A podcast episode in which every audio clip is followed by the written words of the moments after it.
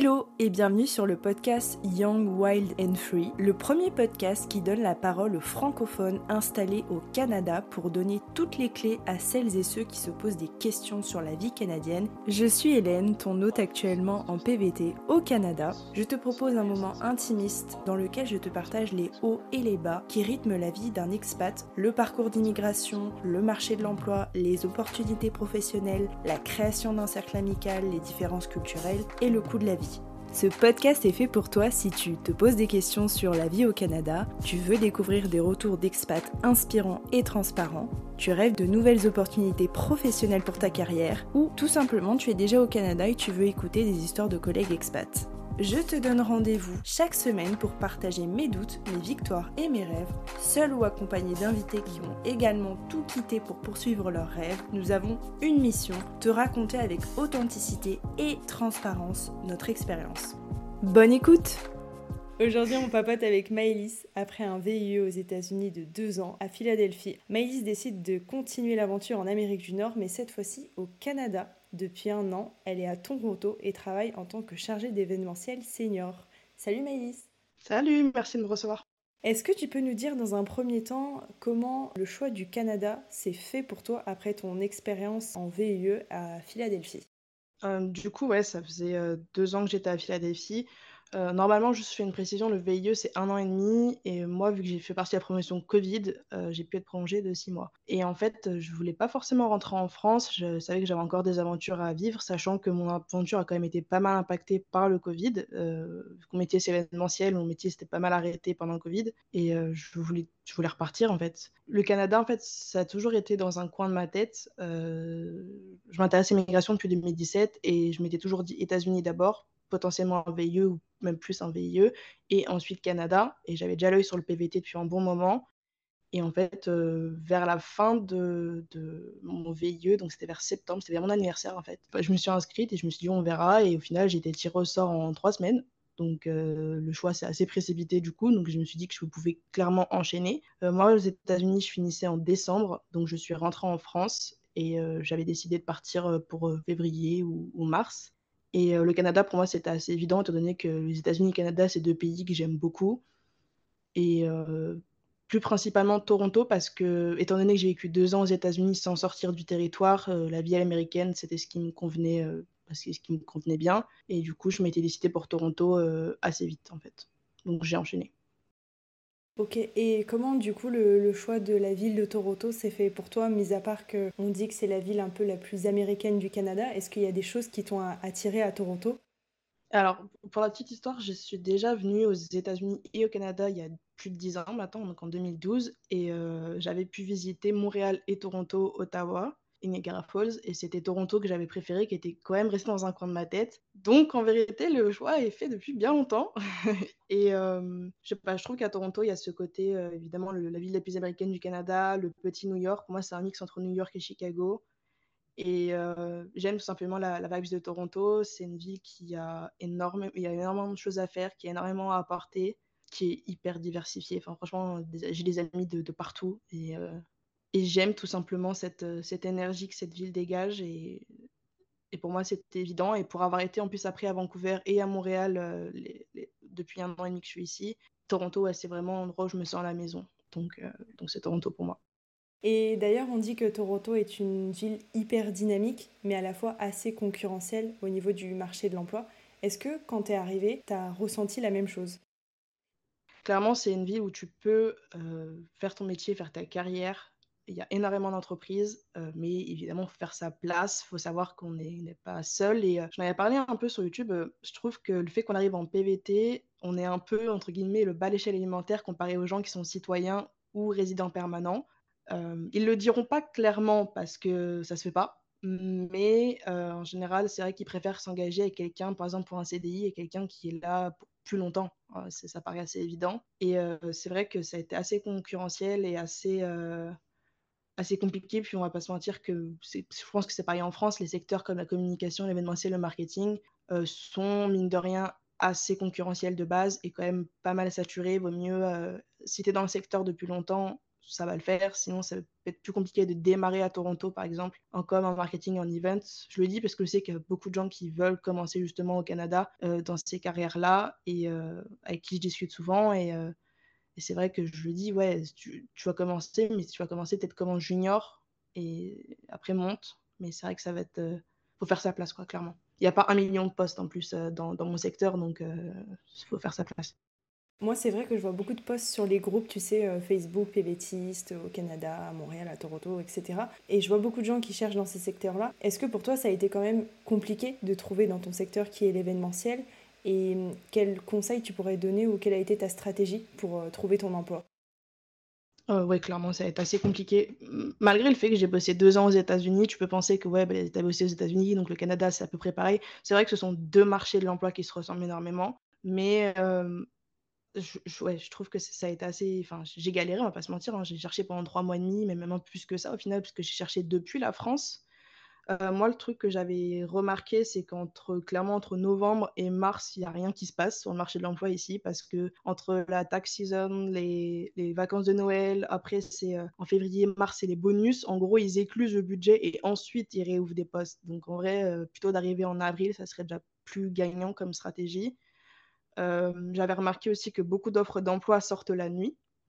Donc, euh, je restais ou éveillée plus tard, souvent entre minuit et 3 heures du matin, parce que je pense que ça va être automatique. Ou je restais éveillée plus tard, ou euh, le matin, pour mes choses que je faisais, je, je checkais les offres d'emploi. Et on parle souvent de la fameuse expérience canadienne. En gros, c'est l'idée de prendre un poste, peu importe quoi, et, et bah, continuer à chercher en parallèle. Moi, c'est ce que j'ai fait. J'ai été vendeuse en magasin de souvenirs. donc à Casaloma, j'en ai pas mal parlé. C'est un musée à Toronto. c'était archi cool en plus. Franchement, c'était une trop bonne expérience. J'ai bossé là-bas juste deux mois, mais déjà, ça m'a mis le pied. Bah, ça m'a mis le pied à étrier. Ça m'a permis de gagner des sous, donc éviter de vider mon compte en banque bêtement. Et puis, ça a été une expérience aussi qui m'a appris pas mal d'humilité. c'est toujours important. Et dans le même temps, vu que c'était un part-time, je pouvais toujours continuer à chercher et faire mes entretiens, etc. Et en fait, je pense qu'il valut ça, euh, les recruteurs, le fait que tu te sois allé te relever les manches et que tu sois parti faire un métier, même si c'est pas du tout le tien. J'ai jamais fait vendeuse de ma vie, hein, clairement. Euh. Mais euh, j'y suis allée et ça prouve aussi le fait que je veuille vraiment rester au Canada, on va dire. Je pense que c'est un, un, bon indicateur, donc ça serait ça que je, que je conseillerais. Puis clairement, booster à fond LinkedIn, booster à fond pas mal de networking ici, ça se fait énormément. Euh, des salons de networking, donc essayer de rencontrer des gens, parler de son projet, hein, parce qu'on sait jamais, quelqu'un qui connaît quelqu'un qui connaît quelqu'un. J'ai plein de potes qui sont dans des, énormes boîtes ici et on sait jamais. Hein. Essayer de voir autour de soi, euh, et surtout pas se. Parce que c'est ça, au bout d'un moment, tu, tu, viens, tu viens à juste répondre à des offres d'emploi. Tu... Mentalement, c'est super dur. Et c'est vrai que je conseille d'avoir un genre de, de petite routine et en même temps euh, de se laisser des temps de, visiter la ville. Tu es dans une ville nouvelle, euh, profites-en. Enfin, moi, clairement, je me suis laissé des fois, je, voyais que j'en avais marre, que je n'avançais pas. Et je me disais, en fait, tu sais quoi, c'est pas grave, tant pis cet après-midi, tu postules pas, tu vas te balader trois heures, tu profites de la ville, et puis tu reviens et tu as le cerveau plus frais. Et ouais, ça serait les conseils que, que je donnerais. S'accrocher parce que les, process aussi sont assez longs ici. Euh, moi, j'ai eu beaucoup d'entretiens et ils ghostent énormément. Alors ça, c'est clairement c'est le jeu. Enfin, tu, tu, postules et puis tu pourras ne jamais euh, entendre rien du tout. Euh, le fameux on t'appelle dans deux semaines et voilà. Hein. Euh, donc c'est ça aussi qu'il faut se faut se mettre dans, le crâne. c'est pas facile. Est-ce que tu penses que avoir un book dans ces secteurs-là pour présenter ce que tu as fait avant et avoir des lettres de recommandation, c'est vraiment utile et ça peut faire la différence? Avoir des recos, clairement. Ils appellent très souvent les anciens employeurs. Euh, moi, ils ont appelé ma boîte aux États-Unis. Euh, ils ont appelé mon ancien manager. Euh, après des books, moi, dans mon secteur, j'avoue que bah, j'ai pas trop le droit en fait de sortir des images d'événements ou voilà. Donc, évidemment, je peux relater ce que j'ai déjà fait. Moi, j'ai fait des. je sais pas si je l'ai précisé, mais moi, ça fait 7 ans en fait que je suis dans l'événementiel. J'ai fait un, un BTS communication, une licence en alternance en communication en event et un master en alternance en event. Plus après, là, ça fait en tout, euh, j'en suis sur ma, je suis sur ma septième année, quoi. Euh, donc le VIE, plus là, maintenant, ça fait plus d'un an que je suis dans la boîte euh, où je suis. Et j'ai fait des événements qui sont entre 10 personnes et 4000 personnes, donc, et sur pas mal de secteurs différents. Donc j'ai pu, je peux en parler, j'ai pu en parler sans problème, mais j'ai pas le droit de, faire un book. Par contre, ouais, des recommandations, ça peut clairement aider. Et même juste enfin, une connaissance aussi, essayer de se familiariser dans mon secteur, se familiariser pardon, avec les lieux euh, événementiels, tout simplement. Même essayer de juste de les contacter, en soi de les visiter. Enfin, tout ce qui peut te donner euh, des billes, ça peut aider. Est-ce que tu remarques justement, vu que ça fait 7 ans que tu es dans ce secteur-là, des différences entre euh, les États-Unis, le Canada et la France, la façon de, créer un événement et de l'organiser à bien que ce soit de l'événementiel interne ou l'événementiel externe. Est-ce que toi, tu remarques des différences dans la gestion d'événements, de l'organisation, ou, c'est pareil? Oh ouais, quand même si. Après, moi, dans un j'ai toujours été à peu près dans un management assez à l'américaine, mine de rien, et euh, avec pas mal de, process, etc. Je trouve ici qu'ils ont moins peur de se mouiller et d'y aller. Là, ça va beaucoup plus vite. J'ai pu débloquer des situations littéralement quelques heures, alors qu'en France, ça aurait pu me prendre quelques jours. Et je trouve aussi que, par exemple, quand ce sont des événements internes, ils sont beaucoup plus, les gens sont beaucoup plus engagés, en fait. Ils ont plus cette, entre guillemets, cette fierté d'appartenance à l'entreprise ou cette fierté d'appartenance au pays en général, à la communauté en général. Et c'est vrai que pour avoir fait de la com interne et l'événementiel interne, je trouve qu'il y a plus d'engouement, même pour des trucs même pour des petits trucs. Hein. Moi, je fais partie euh, au bureau du social committee, donc on organise des petites, des petites fêtes, des petits machins, des petits, des petits jeux des fois sur euh, l'heure du lunch ou autre. Les gens, ils sont à fond. Et ils sont à fond, ils sont hyper compétiteurs. Donc, euh, donc voilà, après, dans, dans, la manière de travailler, en général, je trouve que les gens sont plus cool dans le sens où tu as beaucoup moins de mal d'approcher, que ce soit la direction ou les, on appelle ça les VP ou les voilà, les, leaders en général le management est un peu plus euh, linéaire que pyramidal. En France, c'est assez compliqué d'atteindre. Il faut que tu passes par, par 10 personnes pour atteindre le mec. Quoi. Donc, euh, je trouve que c'est un peu plus simple de travailler quand même en Amérique du Nord. Euh, États-Unis, Canada, c'est à peu près le même marché hein, de l'emploi, hein, comme je disais, et même manière de, assez la même manière de fonctionner. Je ne sais pas si c'est le cas au Québec. je préfère quand même préciser. Où je pense que la mentalité est peut-être un peu plus européenne, francophone que, à Toronto, où c'est quand même pas très américain, on va pas se mentir. Il y a beaucoup même de gens qui sont des US, qui, sont qui travaillent ici, donc euh, ils font des ponts en fait entre les deux. Donc euh, le mode de fonctionnement est assez similaire aux États-Unis Canada. Tu disais dans une de tes vidéos que ce qui était bien aussi en Amérique du Nord, c'est qu'on pouvait amener euh, des nouvelles idées, des nouveaux outils. Il me semble que tu avais parlé d'un CRM et que c'était plus facilement accepté, mis en place plus ou moins rapidement. Est-ce que tu peux en parler? Clairement, euh, ils sont beaucoup plus enclins à entendre des nouvelles idées et, euh, et à tout simplement mettre en place des nouvelles choses parce qu'ils sont en tête un peu moins, je sais pas, stressés de, se mettre dans des, dans des nouvelles idées, des nouveaux process, d'avancer en fait. De toute façon, l'Amérique, la, mentalité, c'est go, go, go. Quoi. Donc, euh, clairement, si tu as une idée, ça a l'air de rouler, ça coûte des billets des quoi que des fois aussi. Mais bref, si jamais ça a l'air de rouler dans tous les cas, vas-y.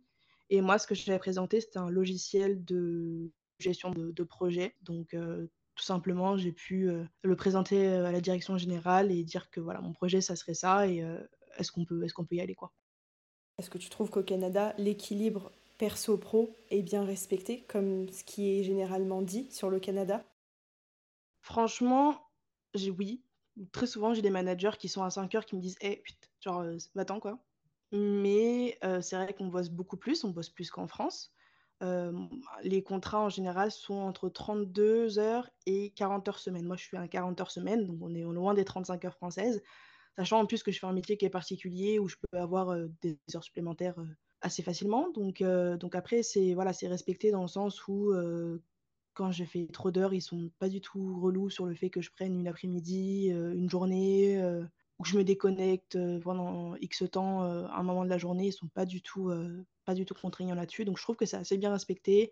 Après, voilà, faut, je pense qu'il faut être en bon contact avec son manager et en parler évidemment si on a besoin de temps.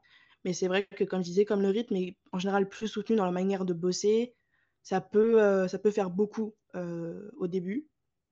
Et euh, ouais, on va dire qu'il faut se manager, quoi. Enfin, faut essayer de, de se détacher de ça. Mais globalement, ils, ils incitent même à se déconnecter. après, un truc qui me fait toujours rire, c'est que les, les Nord-Américains, enfin, quand je dis Américains, j'entends États-Unis, Canada, en fait, vu que j'ai la même vie depuis trois ans et demi, pour moi, ça revient au même.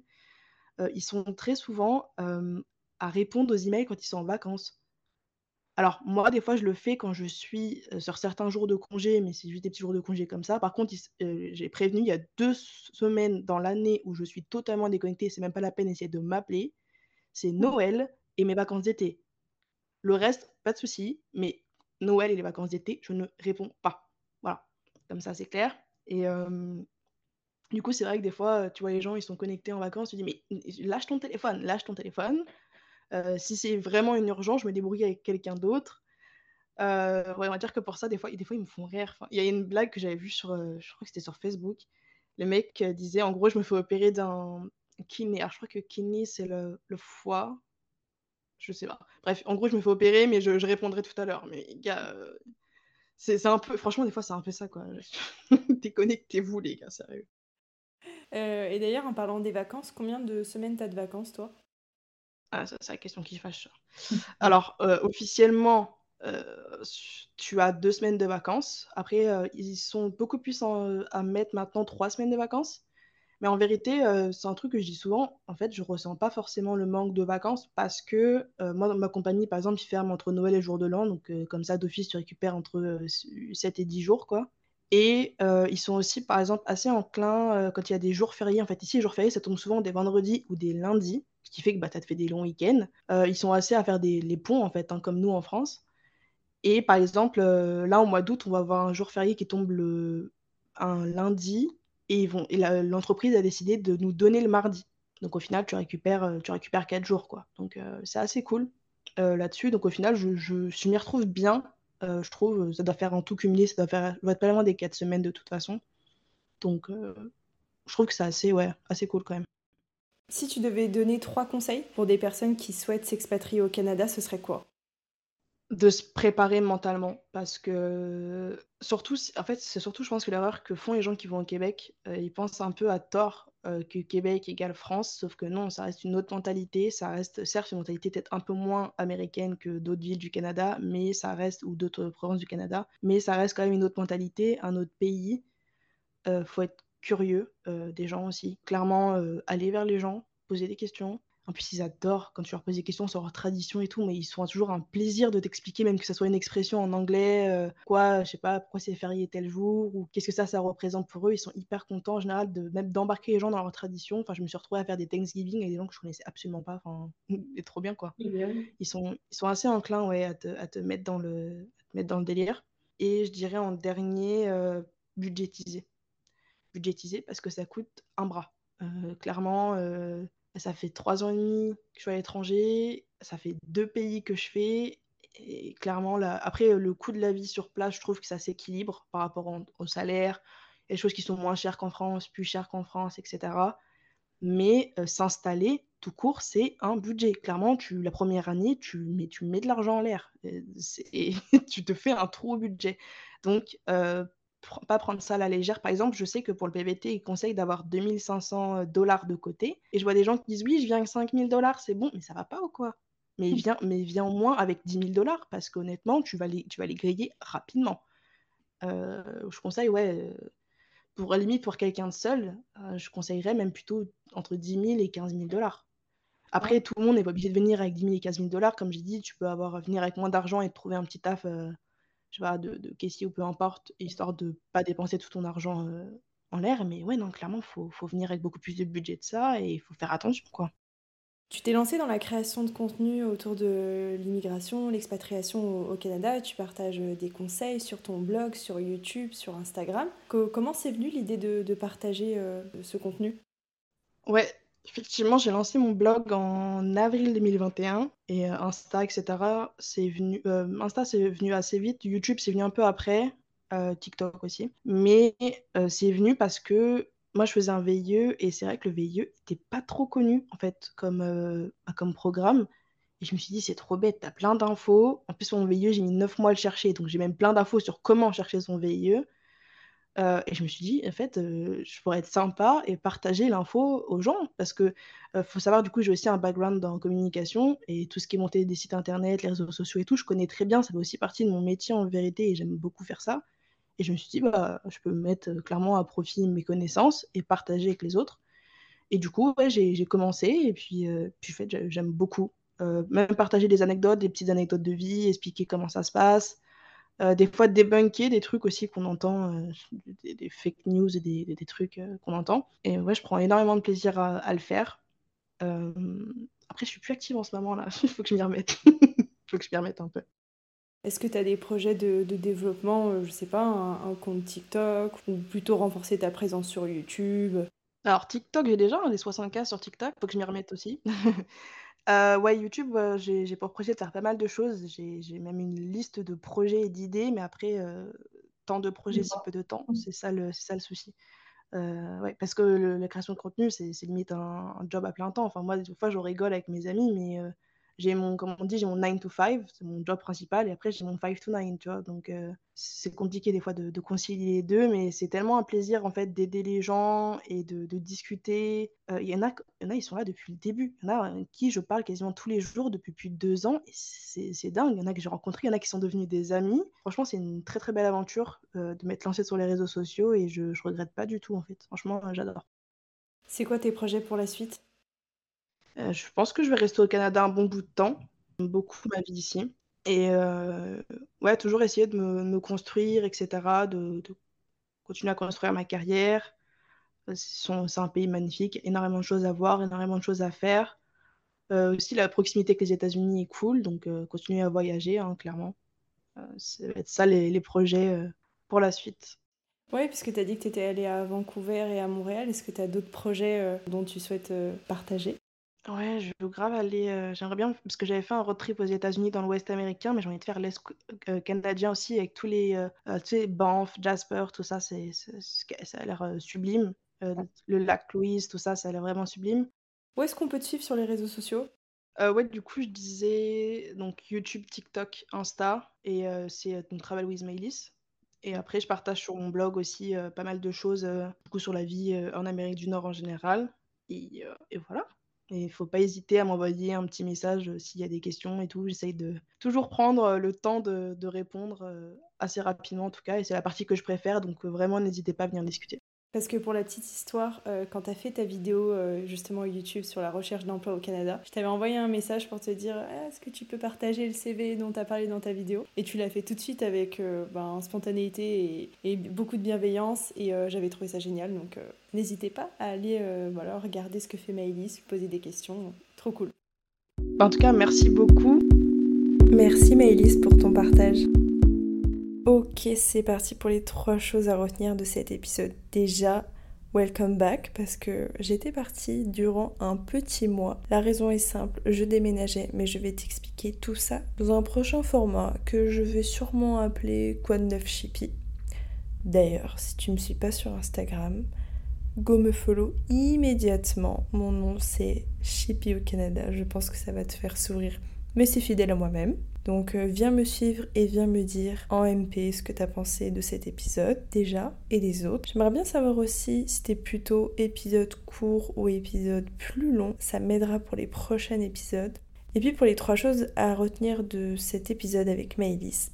D'abord, c'est que le marché de l'emploi à Toronto est assez concurrentiel. Donc il faut se démarquer et il faut être patient. C'est pas grave si t'as pas tout de suite le job de tes rêves. Il faut savoir aussi, on en a parlé lors de plusieurs épisodes. Il faut savoir un peu te retrousser les manches et repartir en bas de l'échelle. Tu seras peut-être pas tout de suite responsable de je ne sais quel secteur. Il faudra accepter un poste un peu plus bas, mais derrière tu monteras peut-être sûrement plus vite qu'en France en tout cas. Donc c'est des concessions et des sacrifices au début, mais ça paiera par la suite, ça c'est certain.